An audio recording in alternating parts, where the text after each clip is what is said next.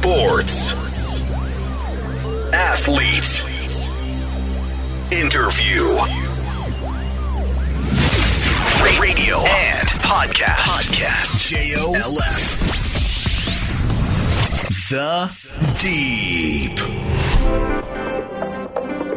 日本放送 N ノーズプレゼンツザ・ディープスポーツライターの金子達仁ですこのポッドキャストはアスリートやスポーツに情熱を燃やす人たちをゲストにお迎えして心の奥底にある熱い思いや魂のワンプレーなど一歩踏み込んだディープなエピソードに迫ります。さて、えー今回のゲストはボクシングの元世界チャンピオンです。元 WBA 世界スーパーフェザー級スーパーチャンピオン内山隆さんです。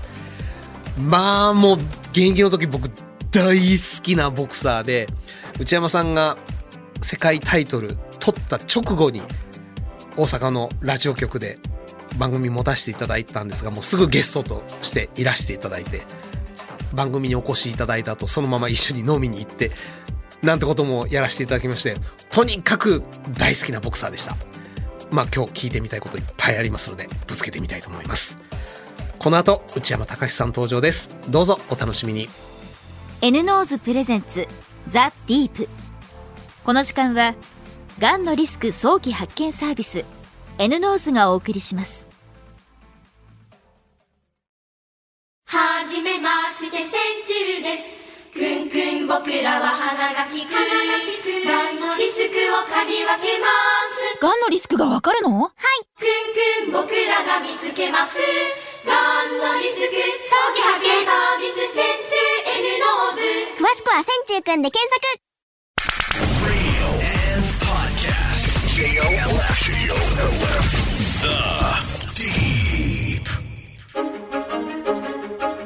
内山高志さんは1979年埼玉県春日部市生まれ高校からボクシングを始め拓殖大学ボクシング部で活躍。大学卒業後は会社勤めをしながらアマチュアボクシングで全日本選手権3連覇を果たされました。25歳でプロデビューし2010年 WBA 世界スーパーフェザー級王座を獲得。11連続防衛を果たし WBA では日本人初のスーパーチャンピオンにも認定。プロ通算27戦24勝 20KO2 敗1分け。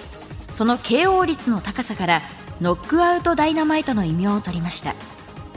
引退後はテレビでの解説やフィットネスボクシングジムを経営。YouTube 内山隆 KO チャンネルも人気となっています。The Deep. 改めましてスポーツライターの金子達人ですそれではゲストをご紹介しましょうボクシング元 WBA 世界スーパーフェザー級スーパーチャンピオン内山隆さんですよろしくお願いいたしますよろしくお願いします。ご無沙汰してごおります無沙汰します。13年ぶりでありがとうございます。13年ぶりかはい。まあまあ、あの、ラジオは。はい、はい。世界チャンピオンになられた直後でしたねそうですね。僕は30歳の時だったんで。そうか30歳ではい。世界チャンピオンそうなんですよ。ちょっと遅遅めだったんですけども。だいぶ遅めですよねだいぶ遅めですね。今、大体今みんな若い子はもうに20とか21、2ぐらいでもうチャンピオンポンパンパンパン取っちゃうんで簡単に。で僕正直あの世界タイトル取った試合をええラグビーの清宮さんとはいはい。一緒に見てて、ええ最終回圧倒的にポイントで内山さん勝っている、ええはいよし世界チャンピオンや世界チャンピオンやもうあとはもう静かに終わろうと思ってるところ、はいはいもろに打ち合いに行ってそうですね。それにしびれてぜひこの方にお話を伺いたいいや、もう嬉しい限りです。ありがとうございます。でもぜひこの方にお話を伺いたいとその時に思ったのは、はいまあ思い出しましたよはい。30歳だったから内山さんああ、はいはい。あんまり先がないと思ってたそうですね。正直はい、そうですよね。まさかスーパーチャンピオンになるなんて思わなかったすぐかん、すぐ陥落するってイメージ結構あったんで。正直はい、30だからもだってしかもあんまりあの時内山さん有利って言われてなかったじゃないですか世う。その界タイトル時はそうですね。まあ相手も、まあちょっと名前のある選手を倒した選手だったんで。はいそう。だから相手が結構強いっていうすごいなんか、はい印下馬評みたいになって。やってみたらでも僕的には割とやりやすいタイプだなと思ったんですよね。やってみて。うん。やる前は、あーちょっと噛み合わなそうだなっていう感じだったんですけど、拳合わせたら意外と、あ、ちょっとやりやすいなと思ったんですよ。で、あの試合で僕が印象を受けたのは、内山さんの勇気であって、はいええ内山さんのパンチ力ではなかったんですよ。ああ、そうなんですね。はい。うん。それが、それが、もうなんか、当たると相手がはい。炙られた飴のようにふんやりと。なのに、あれほどのパンチ力をはい持っている方なのに、拓殖大学ボクシング部を卒業して、はい。会社員に、そうです。オリンピック目指そうと思って、はい。そもそも大学4年生の時に就職決まってたんですよ。どこ？あの、警備会社だったんですけど、はい。割とあの、今、まあ、有名なとこなんですけども、ん結構、あの、4次面接ぐらいまであって結構大変だったんですけど、まあ、受かって、もう就職しようと思って、で、その、2週間後に最後全日本選手権があったんですよ。はいで、僕それまで全日本チャンピオンも全然取れなかったんで、うん。まあこの大会で最後出て辞めて、まあそのまんま会社だなと思ったら、んその大会でまさか最後優勝しちゃったんですよ。うん。で、優勝すると次の年に全日本代表メンバーになるんで、ん日本代表メンバーになるんで、はい海外試合とか行けるじゃないですか。んじゃあもうちょっとやった方がいいんじゃないって周りに言われて、で、1年やって、その次の年も国体も全日本も優勝して、で、海外でも銅メダルとか取って、んオリンピック目指せばって周りからやっぱ言われて、で、オリンピック目指そうと思って、あの、ただ、アマチュアボクシングその当時は金が、お金が入ってこないんで買っても。はい。なんでスポンサーもないですし、んじゃあ就職しないとと思って就職して普通のサラリーマンやってましどこにもプロの気配がしない。た。はい。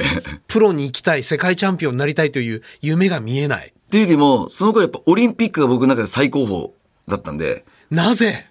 いやもうだってオリンピックっていうのはもう、アマチュアボクシングやってる選手からしたら、もうそれは世界チャンピオンよりもやっぱオリンピックなんですよね。もうそこに出たいっていうのが。でも、お金になんないじゃないですか。ならないですけど、やっぱ名誉がやっぱり全然、名誉っていうかやっぱりもう戦いたいって言ってたんですオリンピックの舞台で。はあ。だプロはもう本当に200%頭になくて、200%なかったもう絶。対やらないと思ってました。だって僕らのアマチュアの時ってヘッドギアあって、はいでグローブはちょっと10オンスでウイニング制で、はい。まあそれでもバッタンバッタン倒れるんですけど、うん。ただプロなんかヘッドギアなしでグローブ8オンスで、みんなもう怪我してる鼻折れたり、はい。眼下手やったり顎折れたりとか、はい。血流してみんな、うん。こんなのやる将棋じゃねえと思ってたんで僕は。アマチュアボクシングさえめっちゃ痛いのにプロなんかやったらもう骨折れるじゃんと思って怪我するじゃんと思って。で絶対もう全然アマチュアさそう最後やめた時にいくつかプロのジムからもこうお誘いいただいたんですけども、はい。い、い絶対やんないと思ってましたからどこで何が変わったんですか？なんですかね。なんかアマチュア最後オリンピック出れなくて24歳の時に、ん。パキスタンで最後試合してで負けてしまって、ん。で出れなくてもうやめようと思ってで本当にもう全く一切やる気なかったんですよ。もうもうやめたって。でそのままサラリーマンずっと続けてまして。だボクシング好きだったんで、ん。やっぱ僕の仲間とかがみんな後輩とか先輩とか同級生とかもうプロになってるやつらとかいて、ん。で試合とか応援行くじゃないですか、はい。ずーっと毎回毎回応援行ってるうちに、んなんか当時僕はサラリーマンやってて目標がなかったんですよ、ん。もう仕事で俺はもうなんか営業めっちゃ取ってきてトップになりたいとか、ん。そういうの全然ななんとなく働いてなんとなく給料もらってって感じだったんで。まあ、ダメな、ダメな まあまあ ダメなサラリーマンですねまあまあそうややる気がないというか、はい。もちろん仕事はややってましたけど、はい。ただそんな中でこう試合とか友達の試合とか見に行ってる時にだんだんだんだんなんか羨ましくなってきちゃってすごいなこいつらって本当世界チャンピオン取るためにみんな必死に努力して、そんなファイトマネーも安いのに。でも一度は、正気の沙汰じゃないって思ってた世界ですよ。そうなんですよ。もう絶対やらないと思ってたんですけど、見てるだん。だんだんだんかっこよく見えて、ん。戦ってる人間たちが。はい。で自分がだんだん虚しくなってきて、ん。え俺なんかこの年で目標がなくてちょっとなんか嫌だなってすごい劣等感を感じたんですよ、その頑張ってる人間を見た時、うん。いやすげえなこいつらかっこいいな熱いなって思ってたらだんだんだんだんボクシングやりたくなってきちゃって、うん。よしやるならプロだって急になんか変わっちゃったんですよね今のお話を伺って、はい僕の頭の中に浮かんだ文字は二文字。はいバカ。そうなんですよ。本当に。いやもうね、なんであんだけ絶対やらないと思ってたのに、まさかやると思わなかったんですよね。じわじわと変わってったんですね。急に。本当アマチュア引退した時なんかもう、プロなんか絶対やらないって決めてたんで、危ないって思ってたんで、本当にで、ブランクよう空いちゃってるわけですよね。ブランクはそうですね、ちょっと空きましたけど、まあその間もう一切もうトレーニングもしないですし、ただまあ、それまでもう15歳からやっぱ24歳ももう9年間ですかずっと続けてきたんで、まあ、やっぱその体って覚えてるじゃないですか,、だからそんくらいブランクだったら若いしまだ。まだ間に合った。なんでトレーニングしたらまたすぐ戻るんですよね、うん。なんで間に合ったしで25歳でプロになって。なぜ渡辺ジム？その時僕あの一回そのプロにじゃあプロでやろうと思った時に、まあ、いつかジム見たんですけど、はい。渡辺ジム行った時に韓国人のトレーナーがいたんですよ、うん。元オリンピック選手の。でその韓国のトレーナーねちょっとミットとか持ってもらってやった時に、ん。あこの人すげえボクシングやっぱ知ってるなっていう。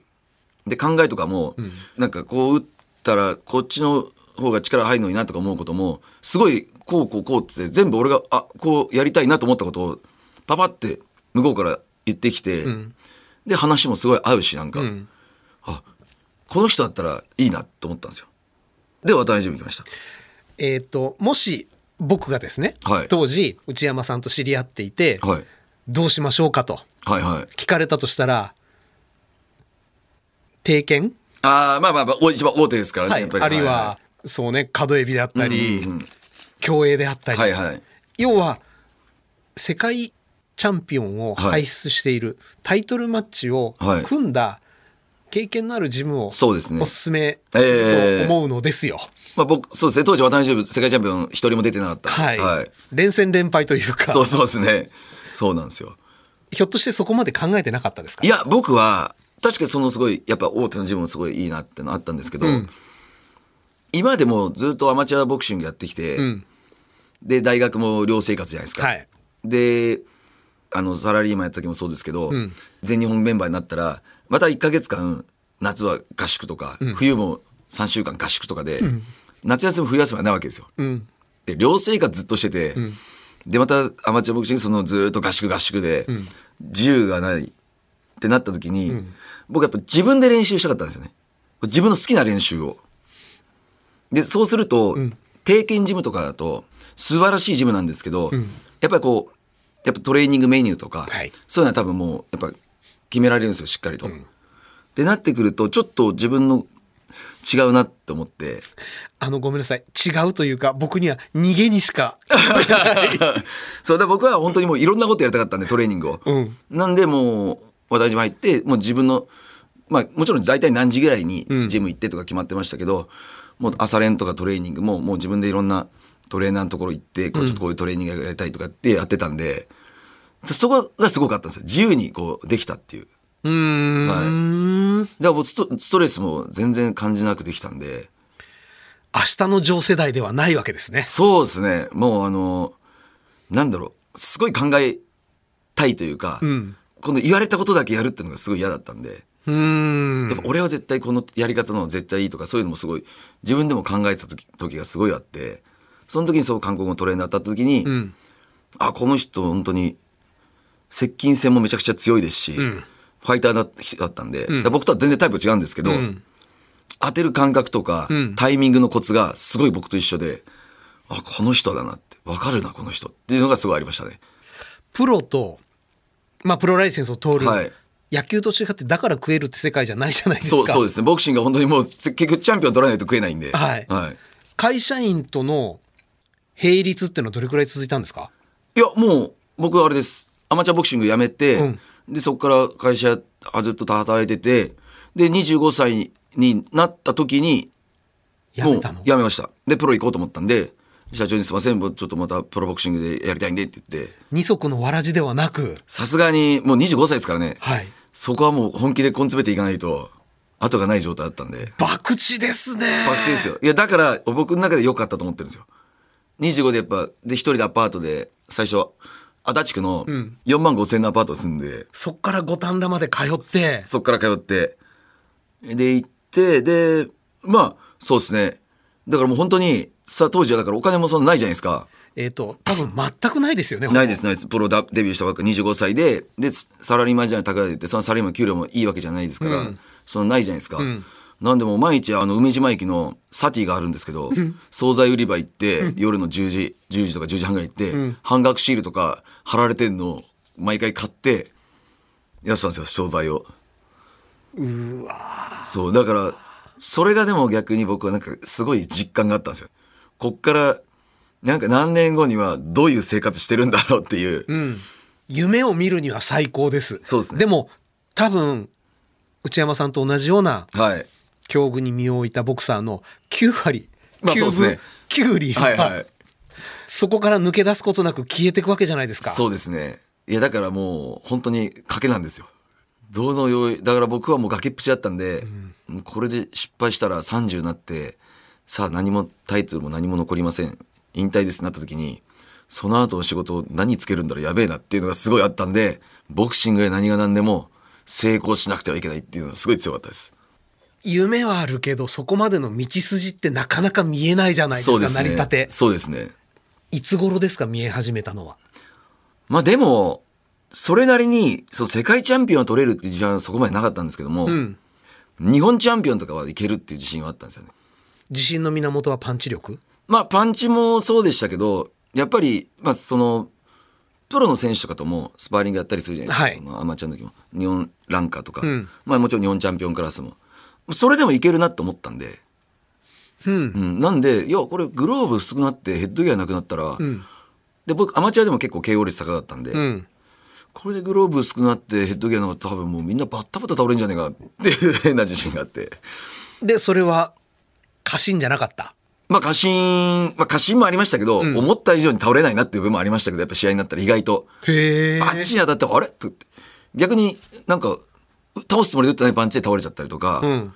もあったんですけど、まあでも、パンチはやっぱ自信があったんで、んで、パンチがあるってことは、やっぱその、相手もそのパンチを注意してくれるから、はい好きなように動けなくなるけど、警戒してくれるんで、んパンチない選手の場合だと、もうガツガツパンチない多少もらってもいいやと思って、結構みんないろんな選手、こうガンガン来たりとか、んいろんな攻撃してくるんですけど、ん相手がパンチあると警戒してくれるんで、大前提としてもらっちゃいけないっていうのがまずありますもんね。そうなんですよ。そうすると相手の攻撃の幅が狭くなってくるんで、うん。でそう考えるとボクサーってやっぱパンチあった選手の方がもう確実にやっぱいいですよね。話ちょっとそれちゃいます。はい。パンチのあるボクサーになるためにはどうしたらいいんですか？持って生まれたものですか？持って生まれたものもありますけども、どうやったら強く打てるかが感覚がその自分の中でふと分かるか分かんないなんですよ。つまり、可能性としては誰でも、誰でも強くなれる可能性あります。ただその時にこの体の本当にちょっとした使い方とか体の関節の使い方筋肉の使い方がやっぱこれかってのが練習を何万回何何千万回で打ち込んでるうちにこれかこれかってちょっとずつ分かってくるんですよ。でこれだから分かんない人本当分かんないんですよ。ここがね難しいんですよね。筋トレすればボクシングあパンチャンが強くなるもんじゃないんで。そうなんですよ。僕もだから大学生の時にもう一人でそのサンドバッグをバンバンバンバン打ってたんですよ。その1年生の時僕は全然もう本当に超下っ端だったんで、はい。だからもうあんまりそのトレーナーというか、んこうちゃんと教えてくれる人もそんな嫌だったんですよ。やっぱり有望選手ばっか見るじゃないですかみんな。カバン持ちしてたっておっしゃってましたもんね。はいあそうですそうです。その時にサンドバッグを1日何十ラウンドって一人で打ってるうちに、ででも全力で打つんですよもう。ん連打する時もあればもう一発一発だけをもう10ラウンドぐらいもう思いっきり全部一発一発思いっきり打つっていうのをやっていくうちにだんだんだんだんあれ？今日の方がなんかサンドバッグにめっちゃめり込むなとかこうやって打ったっていうのがだんだん分かってきて、だから大学1年生の後半ぐらいからやっぱあパンチ力ついてきたなっていうのを感じるようになったんですよね。うん。うん、そっからですね。じゃあもうプロに入る以前からもコツのさらに下の段階ぐらいまでもう掴んでるわけですね。そうですね。ただプロ入ってからさらにまた、あ、こうやって力まないでこうやって打てばもっとこんな簡単に倒せたんだなとかの、また25歳入ってからまた学ぶこともいっぱいあったし、ん本当に難しいなボクシングと思いまし日本チャンピオンはどうやら見えたと、プロに入ってた。。そうですね、はい。その上はいつ頃から？やっぱ東洋チャンピオン取って、うん。まあ何回か防衛、5回防衛したんですけども、はいまあその間にやっぱ世界チャンピオンとか、ん世界ランカーともスパーリングとかやるじゃないですか。うん。その時にやっぱり、うん、なんか世界でも、うん、うん、タイミングと運があれば、なんかいけるなっていうのはちょっと薄々思ってました。でもなかなかタイトルマッチを組めるジムじゃなかったじゃないですか。まあまあ、そうですね、その時は。特に軽量級はいっぱいできますけど、やっぱ僕ぐらいのスーパーフェザー級とかになってくるとなかなかチャンスも難しいですし、まあそれがだから、うん、まあジムのもちろん力も頑張ってくれたっていう力もありますし、あとは運ですよね。運。うん。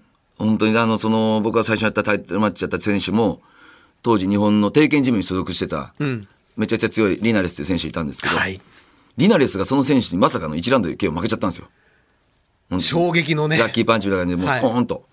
そしたら、やっぱりその、まあ、オプションとかいろいろあって、そのリナレスのあれを僕のところに、要は、あのージム、ジムな、ジムが買い取ったのかわかんないですけども、それチャンスが来て、じゃあ、あれ、リナレスが前評判通り勝っちゃったら、な多分僕まだ、その後まだ全然回ってこないです。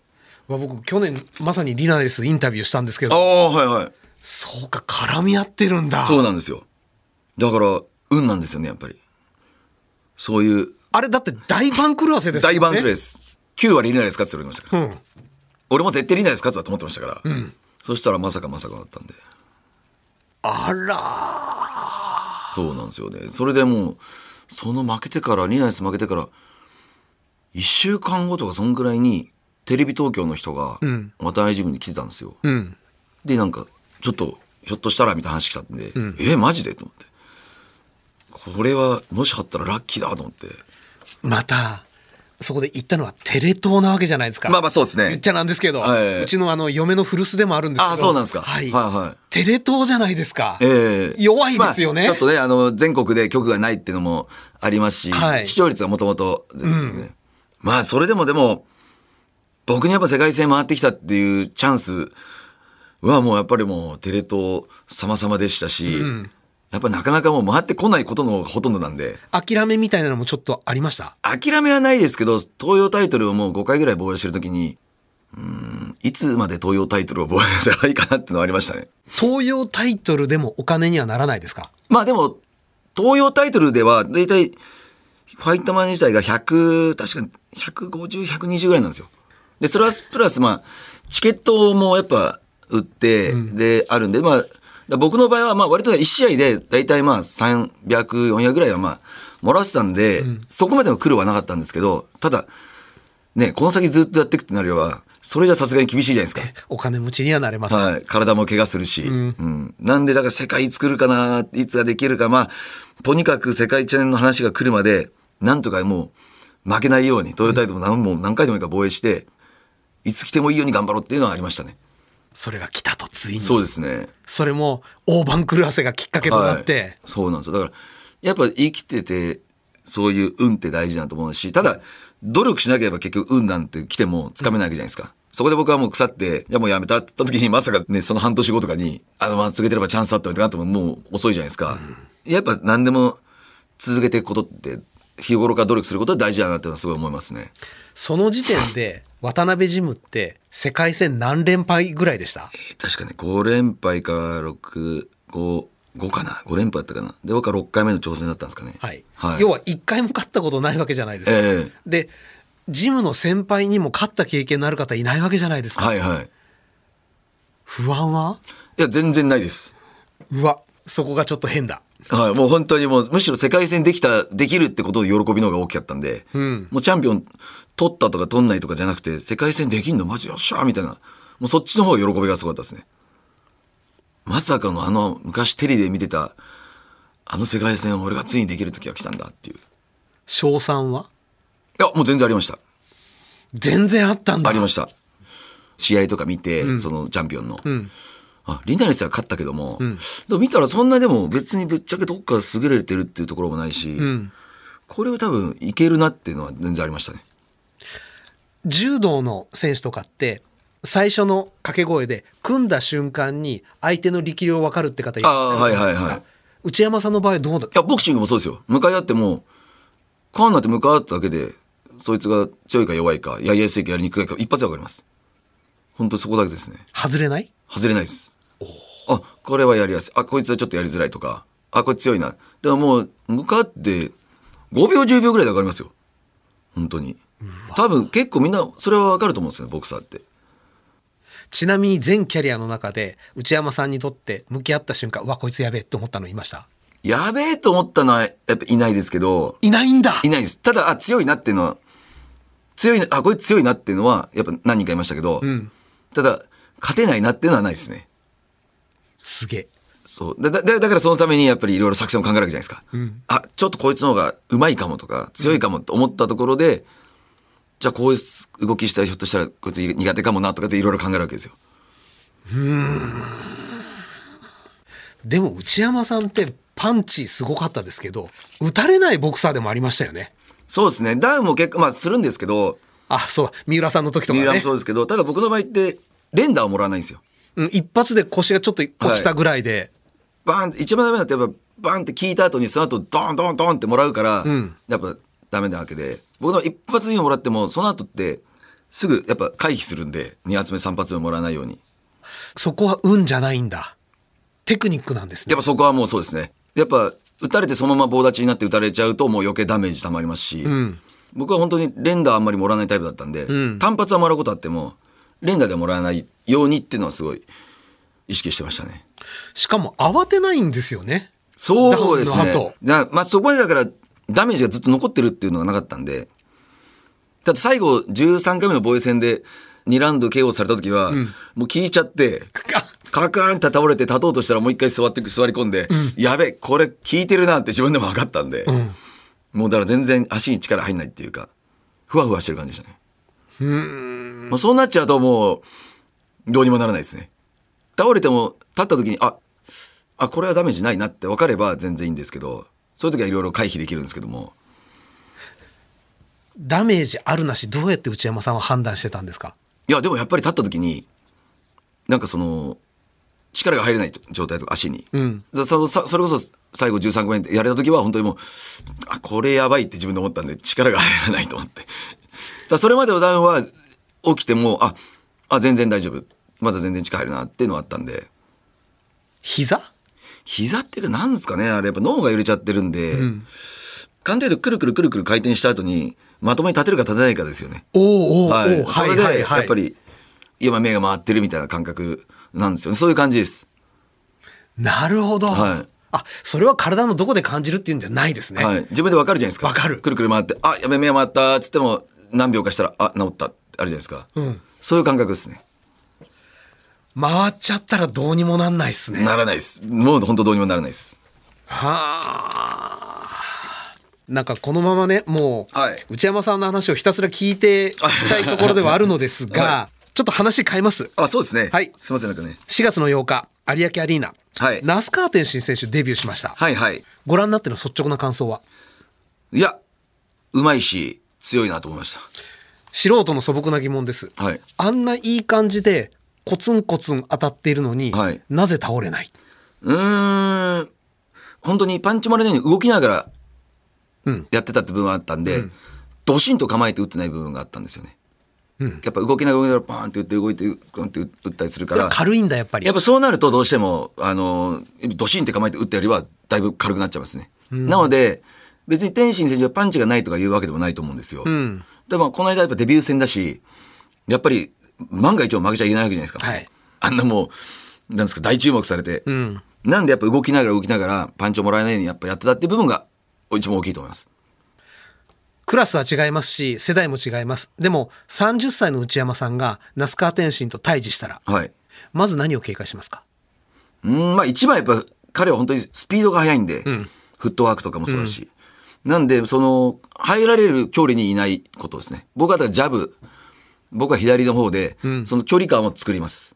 近い距離。入らせないように。はい。もう距離、スピードで言ったら圧倒的に僕より天使の全然速いんで、そう考えたら僕はやっぱりもう、あれさんに、まずジャブで、目の前の左手で、こう、警戒させてやりづらそうにさせます。で？まあでもそこでもう、本当にそれですよね。ジャブと、で、距離がちょっと詰まったら、詰まったっていうか、来るって時にやっぱストレートですよね。うんで、やっぱそれを見せることによって、当たんなくてもいいから、ちょっと入ろうと思った瞬間に、何でもいいからもう一発強いのバンって入れるんですよ。そうすると相手も、あ、踏み込んだら狙ってるなって思うんで。そうだから一番ダメなのが、待ってる時何もしないこと。これって相手に何もプレッシャーを感じさせないんで。あの与那覇選手でしたっけ、はいはい前には出てましたけど手が出なかったじゃないですかで、そうなんです。それ結局当てようと思って前に出るけども、総分天使がスタスって動いちゃうんで、うん、まだ届かない。で、前行ってまだ届かない。っていうのがついちゃうんですよね。セコンドにあの時内山さんがついていたら？いや、もう、頭からいけって言うん。頭から？ガード完全固めて、んもうそのまま突っ込めくっついて、はい、突っ込んで。で、相手、頭やっぱちょっとこう低いと嫌がるじゃないですか。幕の内一本になれと。そうです。もう多少打たれて、打たれなもしょうがないんで。ただ、打たれないで当てようなんて100%無理なんで。んまた、ね、あんだけスピードの差と、まあもちろんテクニックだって天使の方が全然やっぱあったんで、はい。打たれないで当てようなんてのはもう無理だと思ってたんで、んだったらもう、う多少打たれて、行くしかないっていう。なるほど。まあ、それしか言えないですよね。だってセコン、あくまでもセコン戦ってるのは本人ですから、僕らが見てる以上に多分やりづらいだろうし、うん打てなかったんだろうし。まあ、あの、那須川天心選手についても聞きたいんですけど、僕が一番聞きたいのは、はい。30歳の内山さんが、モンスター井上君とはい。対峙したら、はいはい。まず何をしますか？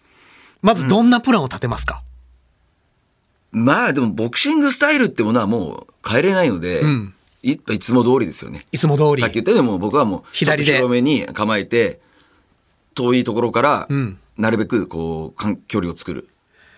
井上選手、どこを一番警戒しますか？まああのやっ井上はそうっすね。うん警戒するとしたら、うんやっぱ入り際ですね。入りこっち際が。うん。チャンスまで飛び込んだ時に、ん逆に彼はもうすごいカウンターも速いし、んアッパーとかも飛んでくるんで、んそこは注意しますだから無駄に入らないですね僕は無駄に入らない。はい。であえて連打もしないです。ああいうブロックしてるからって、バンバンバンバンバンっていかないです。合わせるのうまいんで。だからもうトントンバーンってちょっともうすぐ離れて、でまたもう一歩ずつ行ったりとか、リズムを変えますね。ここで止まってなななんていくと彼も開始のパンチが速いですから、うん。僕はそう戦いますね。だもうアウトボクシングです。内山さんの勝機はどこに？正気はやっぱもうアウアウトボクシングで僕のやっぱジャブが来てるんですね左ジャブをより当てるっていうところですね。当てて当てて突き放してはい。入らせない。はい。倒すことは？倒すのはだそうなってくると倒すのはやっぱなかなか難しいですよね。はい。本当に踏み込んだ時にたまたま当たったりとかそういうのはないと。いや、なんかね、あの、那須川選手について聞いたのと、はい。井上選手に聞いたの、まあ、選手としての今の立場が全然違うっていうのもあるんでしょうけど、まあまあまあそうですね。真剣度が、はい。内山さんの真剣度が全然違う。ああそうですか。で、まず大前提として警戒してるものがでかいですね。やっぱねあんだけの試合を何試合見せつけられたらもう強いとしか言えないじゃないですかもうやられないことをまず内山さんが考えてますもんね。そうですね倒そうっていうよりも、んまずどうやったらポイントを取るかってことですねそんなやっぱ強いんだ。はい、だって結局いろんな試合見ててもみんな倒されるパターンって、もちろんあの井上選手が自分からガンガンって言って倒すパターンもありますけど、打ち合いの中で結局バーンバーンってフックった瞬間に相手に合わされて倒されるっていう、っていうパターンがほとんどじゃないですか。なんでやっぱりあそんだけは多分合わすスピードって相当速いんだなと思うんで、僕だったらそんなワンツーフックとかいかないです。合わせるチャンスを提供してるようなもんになっちゃいますもんね。はい、そうなんですよ。なんでもう、ワン、ツー、フック、ボディなんていかないですね。トントントンでもう、パッと取りますね、距離を。いでも、ポイント劣勢ではい終盤迎えちゃった。や、そしたらもう行くしかないですよ。どうやどうしますか？そしたらもう、逆に僕は、あまりこうそうですね、打たないような、僕が逆に打たないアッパーとか、そういうのをもう当てていきますね。取っておき出す。はい。もうあ、もう、それはもう倒されてもしょうがないと思うんで、もしもらって。博打に出るわけですね。はい、だってもうポイント負けてたらもうしょうがないじゃないですか、うんはい、そこでずっと同じことやってたら、まあ、な絶対勝てるわけないですし、うんどうせ負けだったら別に判定でも KO 負けでも一緒じゃないですかそこですよねでもワンパンチでチャラにしちゃう気がするんだけどな。まあ当たればチャンスはありますけど、うん。ただ逆に言うと無理やり打ちいったパンチってあんまり強くないんですよねやっぱ自分のバランスのパンチじゃないんでああ。ただ振っていくだけだと結局自分のそのいつもの自分の重心の置き方のパンチじゃないから、うん。結局強いパンチは打てないですよねそこがボクシングの難しいところというか、うん。例えばパンチ力ある選手でも、はい。うまいやつやったら全然パンチ力ない選手になっちゃうんですよ。そんなことあるんだ。あの要は体のポジショニング？はい。自分はこのパ体勢だったら一番強いパンチ打てるってなってても、ポジショニングを取られちゃうとこれが微妙にあるんです。やってる中であ今こうだったら相手強いパンチ打てないっていうのが分かるんですよ。やっぱある程度やってると。そのポジショニングを相手に取らせない。だからこうやっていくうちにパンチある選手でもポジショニングが取れなかったら強く打てないってことがもうそんなことはもう多々あります。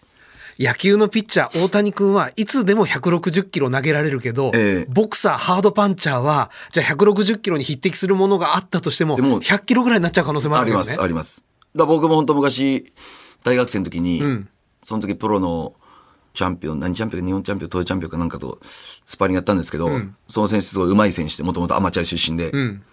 でパンチはもう自信あったじゃないですか僕はもう、はい打てないんですよ強いのが。ポジショニングが上手くて。あ内山さんが逆に封じられちゃったんだ。はいあ全然強いの打てねえなと思って。だうわそうだポジショニングなんですよね。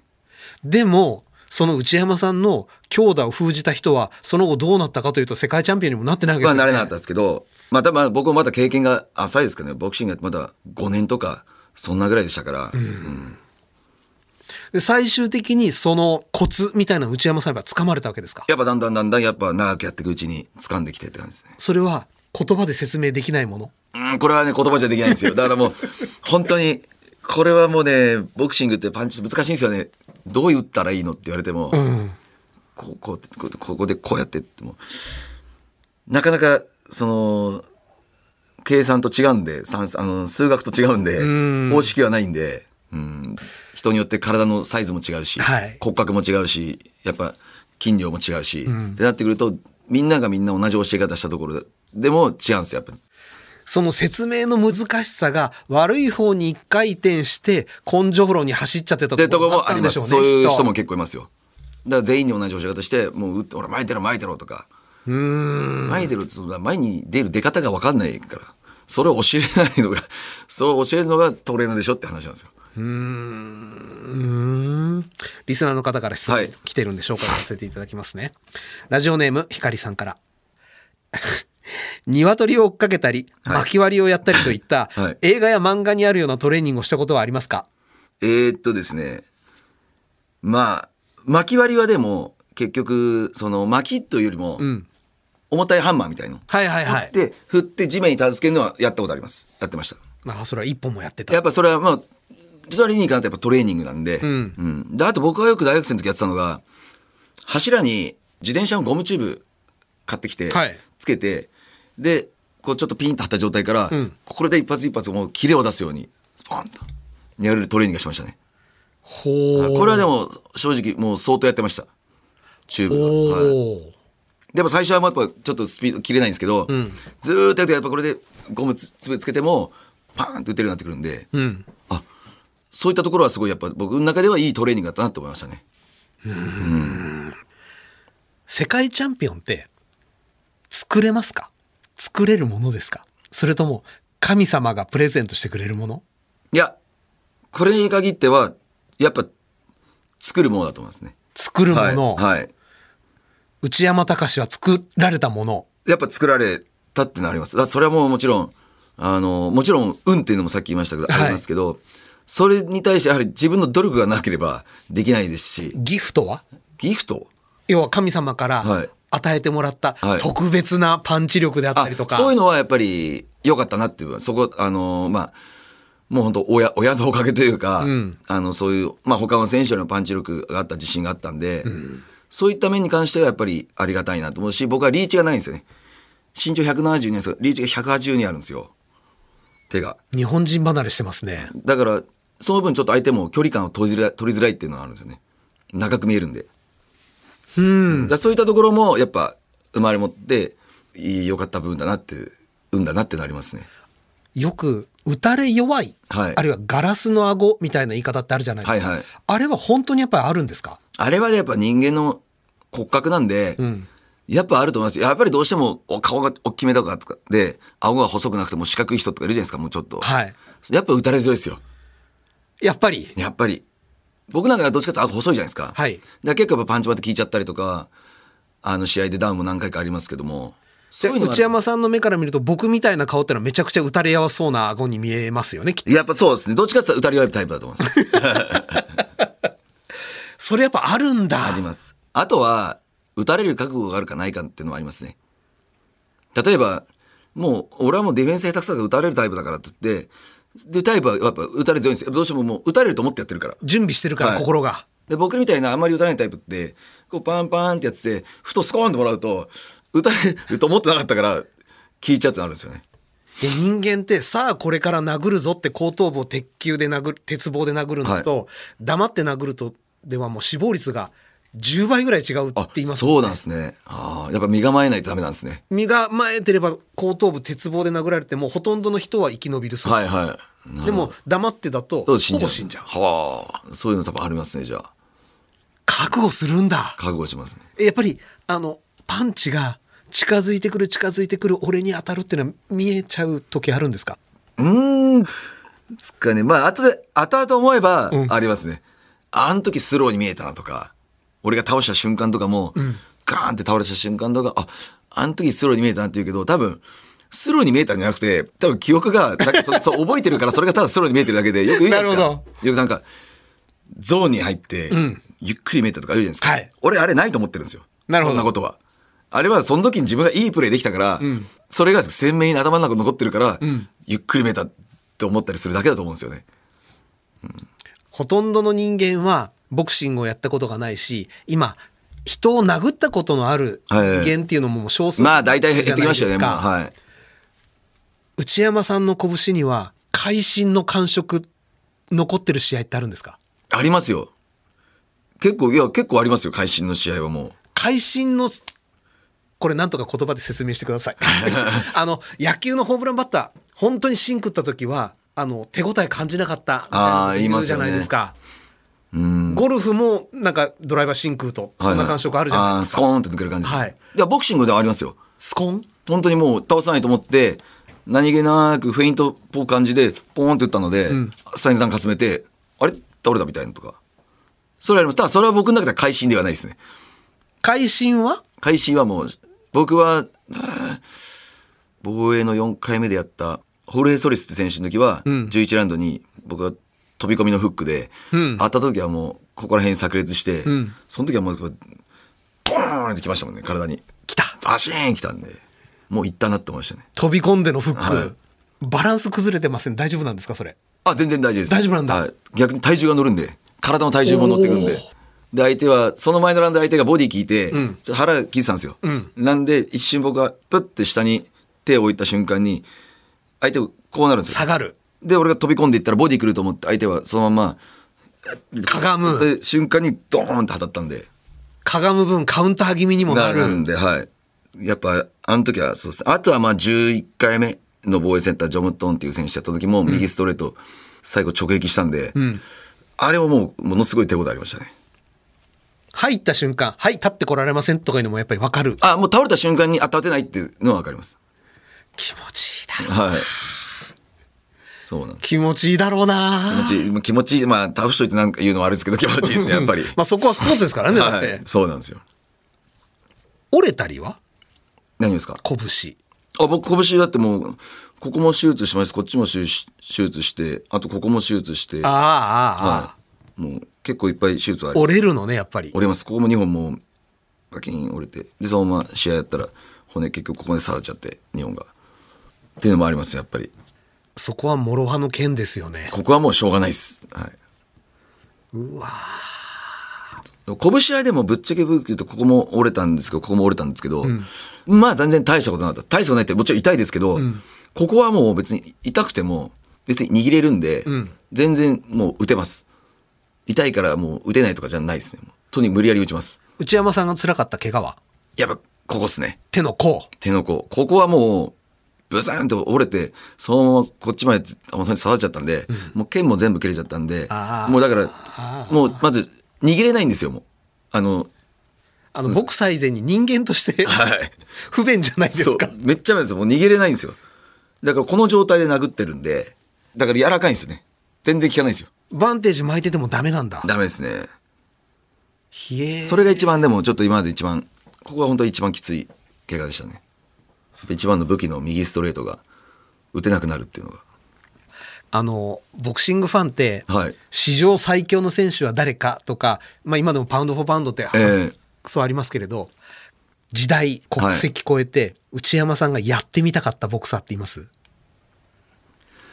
やってみたかったボクサー。体重は全てそこに合わせられるものとする。ものとしてですか？やってみたかった。うーんマイク・タイソンとかやりたくないですね。あれはやっぱ反則ですか？やっぱスピードが速いんで。早いんだよ。速いし、パンチあるんで、マイク・タイソンとかですね。なやりたかったそうですね。うん、まあでも井上選手とかやっぱやりたかったですよね。なんかそんな感じですよね。それはやりたかったです。どんな感じなのかっていう。うん。まあ、あとは、うん、そうですね。あとはまあ、ゴロフキンとか、ゴルフ機。どういう感じなの？あのパンチの質ってっていうのはありますね。まあでもい、もう上げたらキリがないですね。でパッキャオともちょっと僕見てはい？はい、パッキョはもうそう、パッキョはちょっと、あの、見てて、あ、すんごいスピードだなって、体感したかったですね。なんかただし結構打たれ強くはないじゃないですか。まあ、パッキョもダウンはしますからね、ちょいちょい。まあでも、回避は早いですよね。すぐ回復するじゃないですか。まああのね、あれに倒された時にもう一一発で死んじゃいましたけど、えっと、えっと、あいつですね。メキシコ人ね。はい、何回もやってる。前のめりにはい。はいあれはもう一撃でしたけど、本当に。あとハーンズとかハグラ。ああ、ハンズ・ハグラーの時代はもう、ハンズ・ハグラー、そうですね、レナードとか。はいあそこの時代はまあボクシング、あの映像もたまに見ますけど、やっぱ面白いですよね。ハグラーっぽかったですもんね、うちは。あ僕よく言われてました、なんか、ハグラーっぽいって。それなんか、全然、僕の中でそんな感じはしなかったんですけど、結構周りからそういうふうに言われるんで。すごいハグラーっぽかった印象がありますね。ありがとうございます。もうそんな名王者に。いやいやいやいやいや。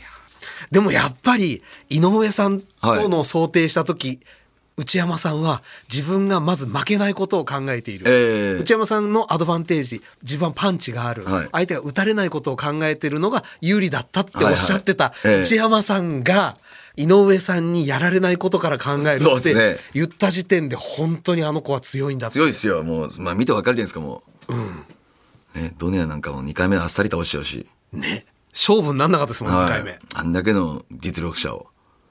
これからでもクラス上がってくじゃないですか。そうですね、スーパーバンタムになっていくんですかね、多分。これはどうですか？うーん、僕はあんまりそんなに大丈夫かなって感じますね。気にしないかな。もともと体骨格が結構大きいんで、普段60何キロあるとかあるんで、なんでまあスーパーバンタムにしても全全然いけると思うんですよ。その次もある？フェザー。フェザーぐらいになってくると、やっぱ身長とか関係してくるじゃないですか。ちょっとずつやっぱ大変になってくるかなっていうのは分かりますね。だからスーパーバンタムが見てみないと分かんない。スーパーバンタムでの試合を。なるほど。あの、今後もちょっと YouTube はい拝見させてあありがとうございますよろしくお願いします。はいありがとうございますえーお時間となりました。今日のゲストは、ボクシング、元 WBA、世界スーパーフェザー級、スーパーチャンピオン、内山隆さんでした。ありがとうございました。長い間あ。りがとうございました。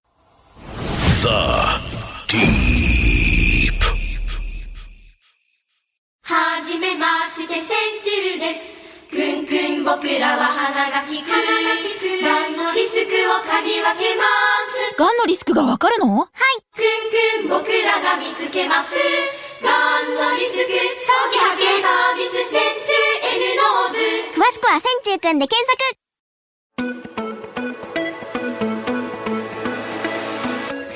The Deep。